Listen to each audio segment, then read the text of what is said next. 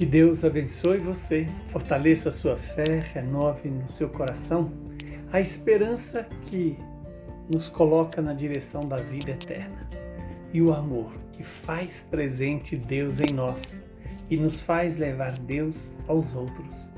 Hoje, o Evangelho é Marcos, capítulo 6, versículos de 1 a 6. Naquele tempo, Jesus foi a Nazaré, a sua terra, e os seus discípulos o acompanharam. Quando chegou o sábado, começou a ensinar na sinagoga. Muitos que o escutavam diziam e ficavam admirados: De onde recebeu ele tudo isso? Como conseguiu tanta sabedoria? E esses grandes milagres que são realizados por suas mãos? Este homem não é o carpinteiro, filho de Maria, irmão de Tiago, de José, de Judas e de Simão? Suas irmãs não moram aqui conosco?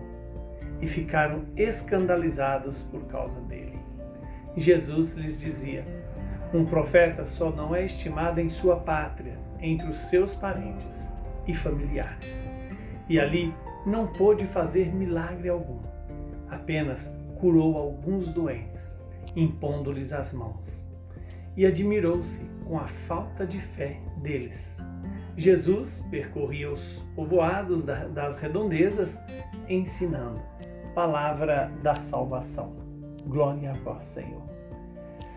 Louvado seja Deus por esta palavra, que ela se cumpra em nossas vidas. E hoje essa palavra vem gerar em nós um fruto precioso, o fruto da fé. Veja que Jesus vai à sua terra natal, onde as pessoas conheciam seus parentes, seus familiares e até a sua profissão. Jesus aqui é chamado de o carpinteiro. Isso prova que Jesus foi obediente a José, que também era carpinteiro. Aprendeu com São José a carpintaria. No entanto, as pessoas que conheciam Jesus do ponto de vista humano não foram capazes de perceber que ali estava também o Filho de Deus. E por falta de fé, Jesus não fez tantos milagres como poderia e queria fazer certamente. Porque todo milagre é, é, ao mesmo tempo um aferimento da fé e uma gestação da fé. Porque o milagre também suscita em nós a fé. A fé que significa é, ter essa experiência do poder de Deus em nossas vidas. Que hoje eu e você possa se questionar: qual é ou em quem ou em que eu estou colocando a minha fé. Nós não podemos viver sem fé. Ou nós a colocamos nas pessoas, nas coisas, nos prazeres, ou nós a colocamos em Deus. Quando a, colocamos a nossa fé em Deus, nos tornamos livres e capazes de vencer o mal, de derrotar a desobediência em nós.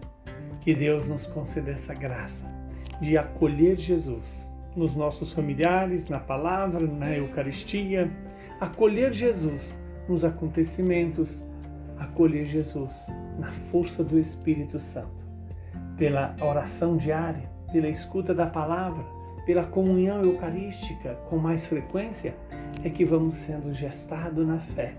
E assim possamos crer no poder de Jesus e ao mesmo tempo desse desse Deus que se faz presente entre nós.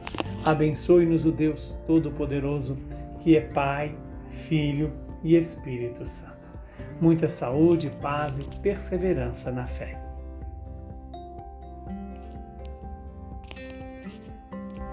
Música